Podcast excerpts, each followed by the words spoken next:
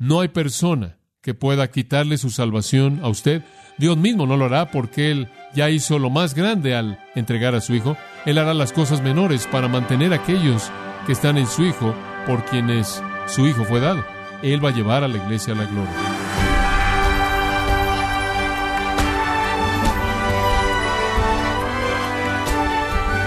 Bienvenido a su programa Gracias a vosotros con el pastor John MacArthur.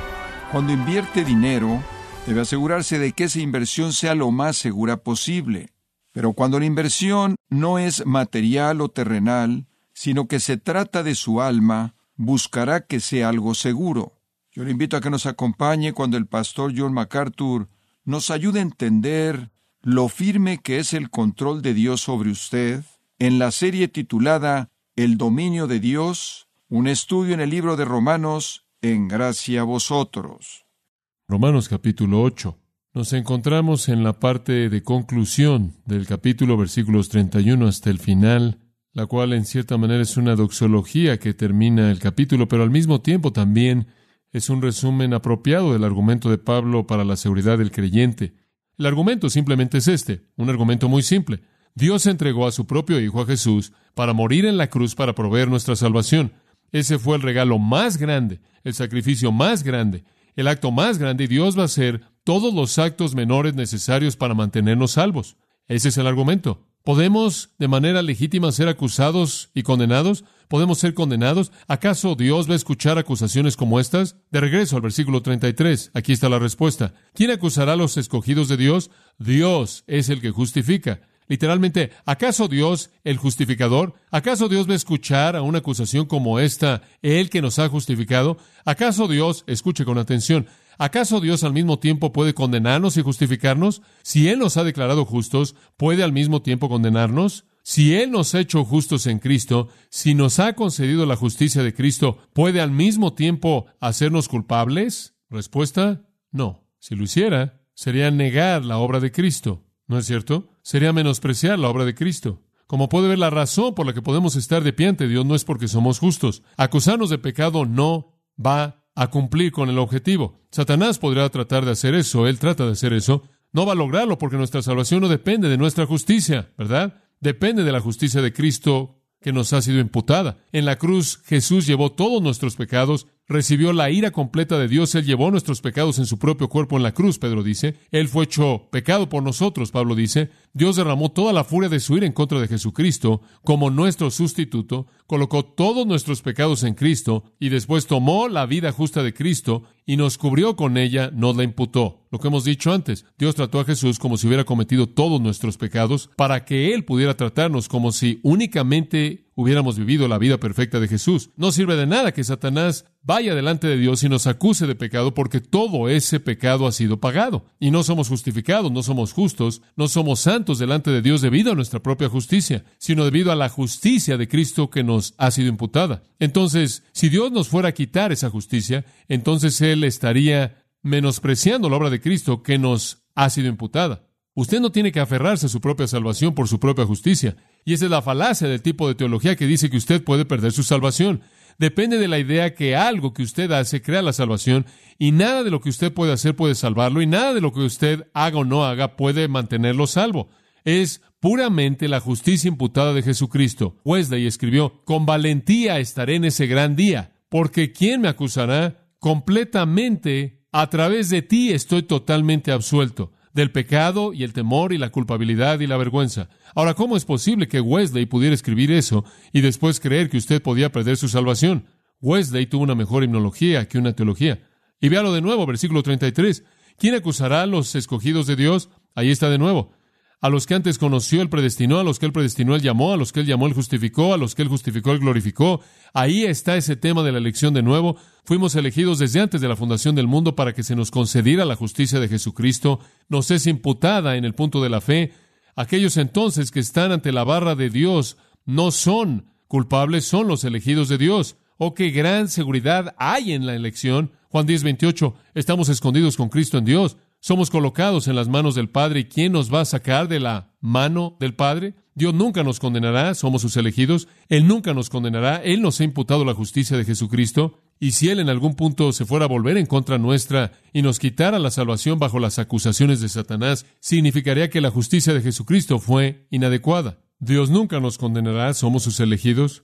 Él nunca nos condenará, Él nos ha imputado la justicia de Jesucristo. Y si Él en algún punto llegara a volverse en contra de nosotros y nos quitara la salvación bajo las acusaciones de Satanás, significaría que la justicia de Jesucristo no fue apropiada. Eso es imposible, porque Él fue santo, inocente, sin mancha, apartado de los pecadores, y fue su justicia perfecta la que nos fue imputada. Y vamos a dar un paso aún más allá de esto. Quizás solo hay otra posibilidad. Si ningún ser humano puede quitarnos la salvación, si Dios no puede quitarnos la salvación, si Satanás no puede quitarnos la salvación, ¿qué hay acerca de Cristo? Después de todo, si Él es nuestro abogado defensor, si Él es nuestro abogado, ¿qué tal si se vuelve en contra de nosotros? Si fue Cristo quien nos metió, ¿podría ser Cristo quien nos expulse?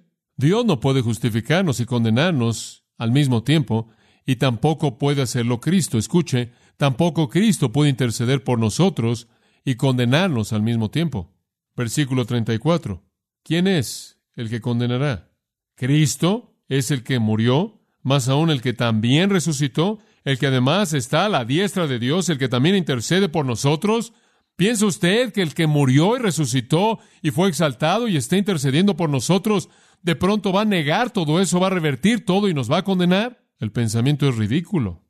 Él, quien es nuestro Salvador, quien es nuestra vida de resurrección, quien es nuestro Rey exaltado y quien es nuestro sumo sacerdote mediador, no puede ser nuestro condenador. Pablo demuestra que Cristo provee una protección cuádruple. Este es un gran, gran versículo, el versículo 34. Es un resumen de la obra de Cristo. Tomemos esas cuatro protecciones. Cristo es el que murió. ¿Cree usted que Cristo quien murió por usted lo condenaría a usted? El punto es que cuando Cristo murió, Él pagó el castigo del pecado de usted. Él recibió la condenación que usted merecía. Ciertamente no la suya porque Él no tenía pecado. Él murió en la cruz, Él estaba siendo castigado por su pecado y mi pecado. No solo Él murió por nosotros, en segundo lugar, versículo 34 dice, el que también resucitó, o literalmente lo que es más, que Él resucitó. La muerte de Cristo borró nuestros pecados y esto fue afirmado por su resurrección. El hecho de que Dios lo resucitó de los muertos estaba indicando que Dios quedó satisfecho con su sacrificio. Dios estaba diciendo, eso es suficiente, el sacrificio ha sido pagado, y Él lo sacó de la tumba porque Él había pagado de manera suficiente la paga por nuestros pecados. Y Dios, por lo tanto, lo resucitó de los muertos como una afirmación de que la paga había sido pagada. En tercer lugar, en el versículo 34, Pablo nos dice que Él está a la diestra de Dios. Él está a la diestra de Dios. Eso se está refiriendo a su coronación, a su ascensión, a su exaltación. No fue que Dios quedó satisfecho a medias cuando lo resucitó de los muertos, fue que Dios quedó totalmente satisfecho, a tal grado quedó satisfecho que levantó a Jesucristo y lo sentó a su diestra en su propio trono. Es un eco, este es un eco del texto antiguo del Salmo 111. Jehová dijo a mi Señor, siéntate a mi diestra. Hebreos presenta a Jesucristo, el sumo sacerdote exaltado, sentado a la diestra del trono de Dios, y ahí es el lugar de la exaltación. Hebreos 1.3, después de haber realizado la purificación de nuestros pecados en la cruz, Él se sentó a la diestra de la majestad en las alturas, y Él había heredado un nombre más excelente que los ángeles. ¿Sabe usted cuál es el nombre excelente? Señor soberano.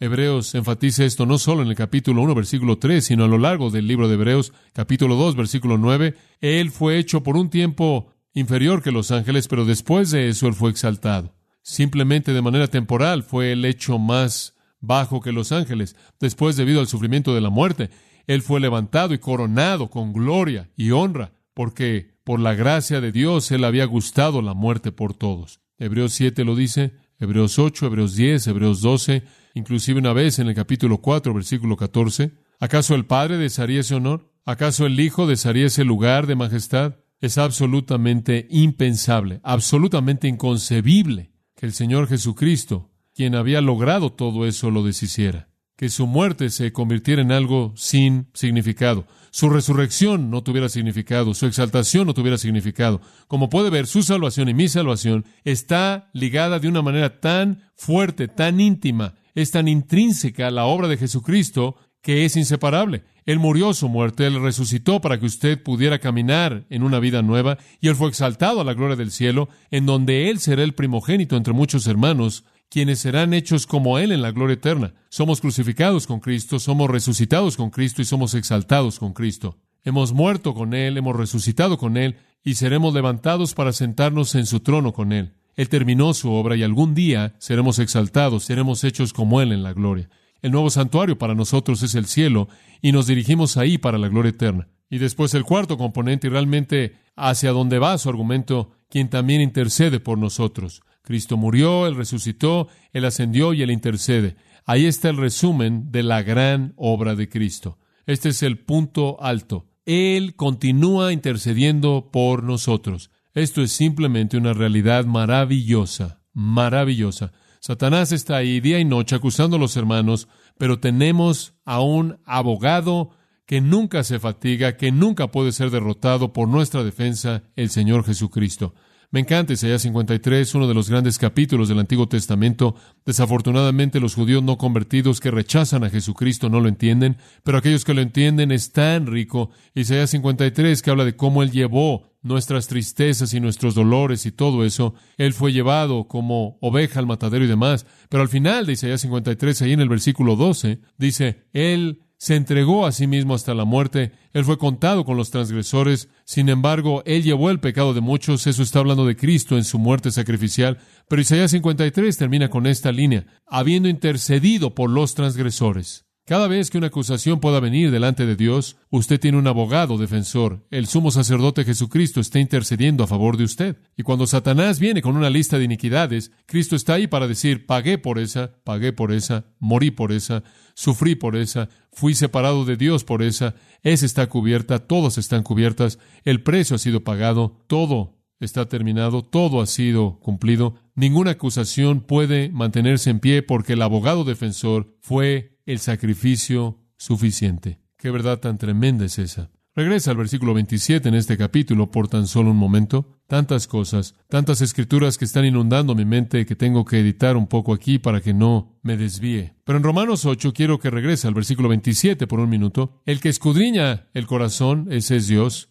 El que conoce los corazones de los hombres es Dios. El que escudriña el corazón conoce cuál es la mente del Espíritu. Muy bien, Dios conoce la mente del Espíritu Santo. ¿Por qué? Porque son unos. Esa es la Trinidad. Porque Él, el Espíritu Santo, intercede por los santos conforme a la voluntad de Dios. ¿Se acuerda lo que dijimos de eso? Como creyente usted posee al Espíritu Santo, ¿verdad? De regreso en el capítulo 8, versículo 9. Si usted no tiene el Espíritu de Cristo, usted no le pertenece a Él. Si usted le pertenece a Él, usted tiene al Espíritu Santo, el Espíritu vive en usted y el Espíritu hace muchas cosas. Vosotros sois el templo del Espíritu Santo. Una de las cosas que el Espíritu Santo hace está aquí. El Espíritu Santo intercede por los santos conforme a la voluntad de Dios. Él siempre ora conforme a la voluntad de Dios y Dios conoce la mente del Espíritu. ¿Y por qué está orando el Espíritu? Orando por su seguridad, orando por llevarlo a la gloria a usted, intercediendo por usted. El Espíritu es su intercesor, su intercesor personal que mora en usted, intercediendo conforme a la voluntad de Dios. El Padre siempre oirá y siempre responderá a la oración intercesora del Espíritu, porque el Espíritu siempre ora conforme a la voluntad de Dios y Dios siempre cumple su voluntad. Y la voluntad de Dios es que todos los que fueron predestinados sean glorificados. Y el Espíritu ora con ese fin en mente. No sucede simplemente porque Dios dijo que sucedería, sucede porque Dios lo hace suceder y el Espíritu ora porque suceda y Cristo intercede para que suceda. La Trinidad está muy involucrada en eso. El Espíritu está orando porque lleguemos a la gloria. Esa es la voluntad de Dios. Dios oye esa oración y la responde conforme a su voluntad. Ahora, lleve esa misma idea ahí al versículo 34. Aquí está el Hijo, a la diestra Dios, también intercediendo por nosotros en armonía perfecta con la voluntad de Dios y eso nos da la confianza de que Cristo no tiene que discutir para convencer a Dios en algo. Cristo está orando de manera coherente con la voluntad de Dios, lo cual es llevarnos a la gloria. Juan 11:42 Jesús dijo, sé, hablándole al Padre, sé que tú siempre me oyes. Dios siempre oyó la oración de Jesús porque Jesús siempre oró porque la voluntad de Dios fuera hecha. Entonces, usted tiene al Espíritu Santo orando por la continuidad de su fe, usted tiene al Espíritu Santo orando por su protección para que nunca tenga que enfrentar algo más de lo que usted puede soportar. El Espíritu Santo está orando, por así decirlo, desde adentro de usted ante el trono de Dios, siempre conforme a la voluntad de Dios, y después en el cielo, a la diestra de Dios. Usted tiene a Jesucristo intercediendo por usted también en armonía perfecta con la voluntad de Dios. Y como resultado de toda esa intercesión que se está llevando a cabo, somos mantenidos seguros. Pase Hebreos por tan solo un momento. El libro de Hebreos, capítulo 4, versículo 14. Teniendo entonces un sumo sacerdote, hablando de Cristo, quien ha traspasado los cielos en su ascensión, Jesús el Hijo de Dios, aferrémonos a nuestra confesión porque no tenemos un sumo sacerdote que no puede compadecerse de nuestras debilidades, sino uno que fue tentado en todo según nuestra semejanza, pero sin pecado. Acerquémonos pues confiadamente al trono de la gracia para alcanzar misericordia y hallar gracia para el oportuno socorro. Escuche, Él no es un sumo sacerdote que únicamente intercede por nosotros si somos inocentes. Él no es un abogado que solo recibe el caso de aquellos que son inocentes. Él es un sumo sacerdote que intercede por nosotros sabiendo que somos culpables y sabiendo que necesitamos gracia y que necesitamos misericordia. No es posible que recibamos lo que merecemos y que sobrevivamos. Entonces podemos aquí acudir a este sumo sacerdote con confianza, dice el versículo 16, de que Él proveerá la gracia necesaria, esto es, el favor necesario a pesar de nuestras iniquidades que necesitamos, la misericordia necesaria, la contención del juicio, y hallaremos de Él misericordia y gracia. Esto es simplemente una promesa tremenda, tremenda. Hay gente, como usted sabe, que piensa, bueno, puedes perder tu salvación si pecas demasiado. No hay límite en la gracia. Cuando usted acude delante del Señor sin importar lo que usted haya hecho como cristiano, y usted busca gracia y misericordia, está ahí, ¿no es cierto? En donde el pecado abunda, ¿qué? La gracia abundó más. Observe Hebreos 7 por un momento. Hebreos capítulo 7, versículo 24. Simplemente en caso de que alguien pudiera pensar que Cristo podría revertir su obra sacerdotal a alguien más o transferirla a alguien más. Él permanece para siempre y se aferra a su sacerdocio permanentemente. Me da gusto eso. ¿No le da gusto a usted? Nunca habrá cambio alguno. Él siempre estará ahí. Él siempre estará intercediendo por nosotros. Por ello, versículo 25, Él es poderoso, escucha esto, para salvar por un tiempo. ¿Es eso lo que dice? No creo. Él es poderoso para salvar, ¿qué? Perpetuamente, para siempre. ¿Cómo puede Él hacer eso? Porque Él siempre sigue viviendo para hacer intercesión por ellos. Él es ese sumo sacerdote, versículo 26, santo, inocente, sin mancha, apartado de los pecadores, hecho más sublime que los cielos, y él no tiene, como los otros sumos sacerdotes, él no tiene que ofrecer sacrificios diariamente, primero por sus propios pecados y después por los pecados del pueblo, porque él esto lo hizo de una vez por todas cuando él se ofreció a sí mismo. ¿No es ese un gran versículo? Se acabó. Todo está terminado. Y ahora tenemos un sumo sacerdote quien es perfecto. Y él ha pagado el castigo, y él ha realizado la obra, y él ha hecho el sacrificio, y él ahora simplemente continúa intercediendo por nosotros. Como puede ver, todo está establecido en el cielo. Todo está ya cerrado en el cielo. No puedo resistir esto. Regresa al capítulo 6. Una vez que entro a Hebreos, realmente me puedo perder. Regresa al capítulo 6 de Hebreos. Y observa el versículo 17. De la misma manera, hablando de juramentos y de jurar para confirmar las cosas eh, en el nivel humano, versículo 16 y en el versículo 17, de la misma manera Dios, escucha esto, deseando aún más mostrarle a los herederos de la promesa, observe esto, la inmutabilidad de su propósito. Si Dios determinó desde antes de que el mundo comenzara a salvarlo usted, ¿va a cambiar eso? No va a cambiar. Es inmutable, es incambiable. Y para demostrarle a los herederos de la promesa la inmutabilidad de su propósito, Él interpuso juramento. La gente que quiere, usted sabe, este es un patrón típico del Antiguo Testamento. Abraham y demás, usted hace una promesa, usted hace un juramento, usted hace un pacto, usted hace un contrato. Entonces Dios, usando una especie de medio humano, queriendo que nosotros entendamos cuán absolutamente perfecta e inalterable, incambiable es su promesa salvadora, hizo un juramento. Versículo 18. Lo hizo para que mediante dos cosas incambiables en las que es imposible que Dios que mienta, entonces si Dios hizo una promesa, así va a ser. Tengamos una fuerte confianza, aquellos de nosotros que hemos acudido para encontrar refugio y habiéndonos aferrado a la esperanza que está frente a nosotros. Esta esperanza que tenemos es un ancla del alma, una esperanza segura y firme, y una que entra dentro del velo en donde Jesús ha entrado como un precursor por nosotros, habiéndose convertido en un sumo sacerdote según el orden de Melquisedec. Dios hizo promesas, Dios hizo compromisos, y después Dios envió a Cristo al cielo como el ancla que mantiene esas promesas en pie. Y esas promesas están basadas en dos cosas. El hecho de que Dios no puede mentir y el hecho de que Cristo esté en el cielo intercediendo por nosotros. Ahora, cuando usted estudia esto en Romanos capítulo 8, usted realmente comienza a preguntarse cómo es que la gente puede creer que alguien puede perder su salvación, ¿verdad? Ahora, hay personas que entran a la iglesia y confiesan y profesan a Cristo y se van, y quizás inclusive niegan al Señor. ¿Cómo debemos entenderlas? Observe Primera de Juan 2. Primera de Juan 2. Y este es un pasaje muy importante porque de otra manera deja una pregunta en la mente de la gente porque dicen, bueno, tú sabes, hay un miembro de mi familia y vinieron a la iglesia y pensé que conocían a Cristo y tú sabes, parecieron haber respondido a Cristo y demás y de pronto le dieron la espalda y se fueron y están viviendo en pecado. ¿Cómo debemos entender eso? Primera de Juan 2.19. Aquí viene. Salieron de nosotros. Muy bien. Pero realmente no eran qué? De nosotros. Hombre, eso es tan importante. Porque si hubieran sido de nosotros, habrían qué? Permanecido con nosotros. Permítame decirle. Una de las evidencias de la salvación genuina es la continuidad de la fe. Cuando Dios concede fe salvadora, no es temporal. No es que Dios le da a usted la fe para creer y después de que usted ha creído, usted depende de usted mismo, de su fe. No. No es que Dios por su Espíritu Santo lo capacite usted a creer en el momento de la salvación y después lo abandona usted a su propia fe para aferrarse a esa salvación. Imposible. Cuando Él le da a usted la fe para creer, Él le da a usted la fe que sostiene esa creencia hasta que llegue a la gloria. Los creyentes verdaderos perseveran en la fe. Salieron de nosotros, pero realmente no eran de nosotros, porque si hubieran sido de nosotros, habrían permanecido de nosotros, pero salieron para que se manifestase que no todos son de nosotros. Pero vosotros, versículo 20, tenéis una unción del Santo.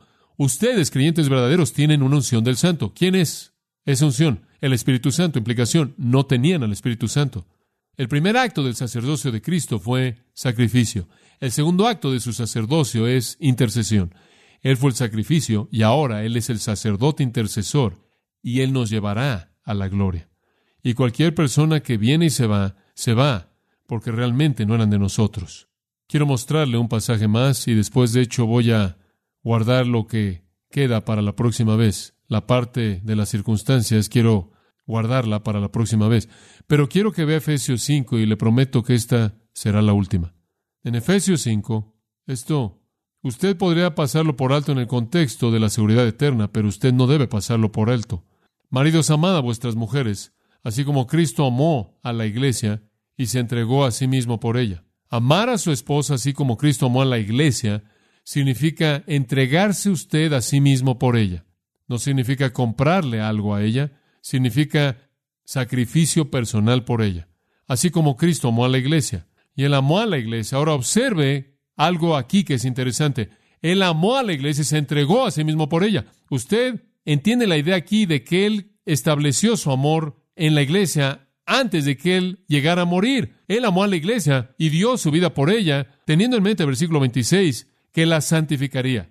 Eso es hacer de la iglesia que santa, pura, habiéndola purificado por el lavamiento del agua, por la palabra, para que, ahí está la idea de eso aquí, la cláusula de propósito, a fin, a fin de presentársela a sí mismo, la iglesia, en toda su gloria, sin mancha ni arruga ni cosa semejante, sino que fuera santa y sin mancha. Ahora ahí está el plan de salvación en esos versículos. Olvidando el, el mensaje a los maridos aquí, hablemos tan solo de lo que esto dice acerca de nuestra salvación. En primer lugar, Cristo amó a la iglesia.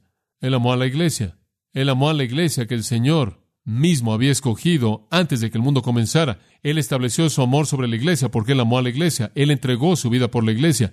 Él entregó su vida por la iglesia para que él pudiera ser de la iglesia santa completamente limpia y lavada para que algún día la presentara a sí mismo. Ahora, ¿qué es eso? ¿Cuándo va a suceder eso? En la gloria, ¿verdad? La iglesia que él amó es la iglesia por la que él murió. La iglesia por la que él murió es la iglesia que él está haciendo santa. La iglesia que él hace santa es la iglesia que él presentará a sí mismo. Y cuando la iglesia le sea presentada a sí mismo en toda su gloria, esa iglesia ya no va a tener ninguna mancha, ni arruga, ni cosa semejante. Esa iglesia será absolutamente santa. Ahora, esa es simplemente otra manera de decir que a los que antes conoció, Él predestinó, a los que Él predestinó, Él llamó, a los que Él llamó, Él justificó, y a los que Él justificó, ¿el qué? Él glorificó. Él va a llevar a la iglesia a la gloria. No hay persona que pueda cambiar ese plan. No hay legalista, no hay persona en una secta, no hay maestro falso, no hay religioso. No hay persona que pueda cambiar ese plan. No hay grupo de educadores seculares, no hay mercadólogos brillantes, inteligentes, usando todos los medios masivos de comunicación que puedan alejarle o quitarle su salvación a usted. Dios mismo no lo hará porque Él ya hizo lo más grande al entregar a su Hijo. Él hará las cosas menores para mantener a aquellos que están en su Hijo por quienes su Hijo fue dado. Satanás no lo puede hacer. Él no lo puede hacer porque, sin importar de lo que Él nos acuse, ya ha sido pagado. Y no somos justos de cualquier manera por nosotros mismos, sino que se nos ha dado la justicia de Cristo. Me encanta Filipenses 3, 7 y 8. Pablo dice, siendo hallado en Él, no teniendo una justicia mía, sino la justicia de Cristo que me fue dada. Entonces las acusaciones de Satanás son una pérdida de tiempo. Y Cristo no lo hará, porque Cristo murió por nosotros, resucitó por nosotros, fue exaltado por nosotros y continúa intercediendo por nosotros. Ninguna persona o personas pueden quitarnos de la salvación o hacer que nosotros no perseveremos. Nadie, ni Dios, ni Satanás, ni los demonios, ni Cristo, ni nadie.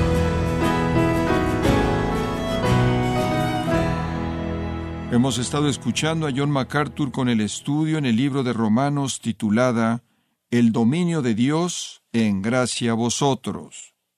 Grace Community Church, bajo el liderazgo de John MacArthur, ha organizado la conferencia en español Expositores 2018 los días viernes 28 y sábado 29 de septiembre en Son Valley, California. En Expositores 2018, John MacArthur estará acompañado de líderes de gran influencia como Miguel Núñez, Sugel Michelén, Ibis Carballosa, Henry Tolopilo y Josías Grauman, y abordarán el importante tema la doctrina de las Escrituras. Para mayor información e inscripciones de la conferencia Expositores 2018, los días 28 y 29 de septiembre en Son Valley, California, visite la página conferenciaexpositores.org. Repito, conferenciaexpositores.org. Si tiene alguna pregunta o desea conocer más de nuestro ministerio, como son todos los libros del pastor John MacArthur en español, o los sermones en CD, que también usted puede adquirir, escríbanos y por favor mencione la estación de radio por medio de la cual usted nos escucha en gracia a vosotros. Es importante conocer no solo el país y ciudad de donde usted nos escucha, sino también la radio. Para quienes contactan nuestro ministerio por primera vez, pueden solicitar una copia del mensaje de promoción sin costo alguno, un mensaje por oyente únicamente. Si usted vive en los Estados Unidos o Puerto Rico, escríbanos a Gracia Vosotros, P.O. Box 4000, Panorama City, California 91412 o puede escribirnos a través del siguiente correo electrónico radio arroba Queremos agradecerle su tiempo y sintonía en nombre de John MacArthur y del personal de este organismo e invitarle para que nos acompañe en la próxima edición y así juntos continuar desatando la verdad de Dios un versículo a la vez en gracia a vosotros.